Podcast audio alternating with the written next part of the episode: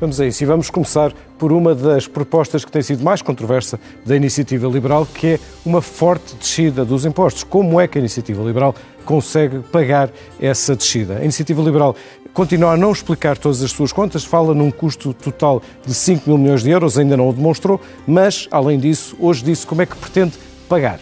E uma das coisas, uma das ferramentas que utilizou foi esta. Vamos, eh, contamos com 1.500 milhões de, de, euros da privatização da TAP para pagar esta descida dos impostos. Ora, qual é o problema? Primeiro, a privatização da TAP acontece num ano. Portanto, quando muito, isto apenas poderia financiar um dos anos. Só que não pode porque, além disso, eh, não é possível, segundo a lei e segundo critérios do Conselho de Finanças Públicas, as receitas das privatizações servem para abater a dívida pública, não servem para pagar despesa corrente. Portanto, esta afirmação de Rui Rocha é eh, falsa. Vamos eh, avançar para o próximo e que diz respeito à produtividade. Outra das bandeiras do discurso da Iniciativa Liberal, Portugal tem a terceira pior produtividade da União Europeia. Ora, segundo dados do Eurostat, citados aliás muito recentemente pelo ECO, sim, isto é verdade. Portugal, eh, em 2022, são os últimos dados que existem disponíveis, estava de facto na cauda, pior do que Portugal, só a Eslováquia e a Grécia. No topo desta lista está a Irlanda, Luxemburgo e a Grécia.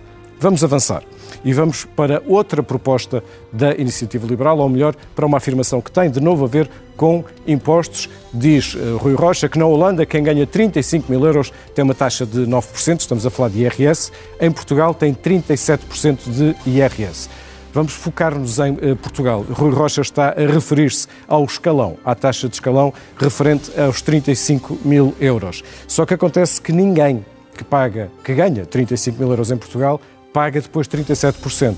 Porque, primeiro, o IRS é progressivo, ou seja, é por fatias de rendimento vão, vão pagando diferentes taxas, e segundo, porque há também eh, benefícios e deduções que são apresentadas em IRS. Na verdade, quem ganha em Portugal 35 mil euros por ano tem, paga uma taxa efetiva de IRS de 14,56%. Aliás, para pagar mais de 30% em Portugal de taxa efetiva, é preciso ganhar mais de 100 mil euros. Portanto, esta declaração é também ela falsa.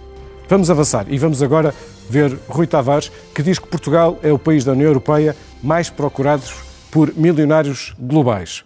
Eh, não sei qual é a fonte de Rui Tavares. Aquela que eu consegui encontrar são fontes de uh, empresas consultoras que não têm, uh, enfim, uma abrangência territorial ou mesmo de recolha de informação que permita uma conclusão tão concludente, passa a redundância.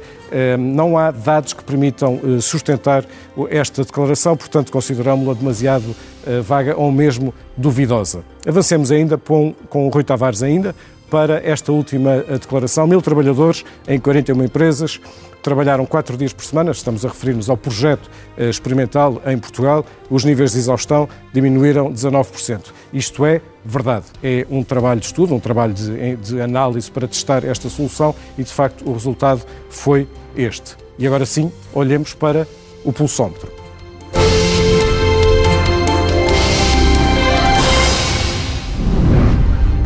Bom, o pulsómetro neste preciso momento, acabado agora o debate, está desta forma. Ou seja, o indicador de sentimento que mede as, eh, as declarações que são favoráveis às indicações de rejeição a cada um dos líderes que esteve presente neste debate, indica claramente uma, uma, uma, uma posição muito favorável a Rui Tavares, aliás, esmagadoramente favorável. Uh, recordo que isto está em aberto, fica durante 18 horas a recolher informação nas redes sociais, não é uma sondagem, não é uma votação, é um indicador de sentimento e está uh, em aberto. Portanto, prossegue ao longo das próximas horas. Neste momento, esta tendência das redes sociais é muito favorável a Rui Tavares.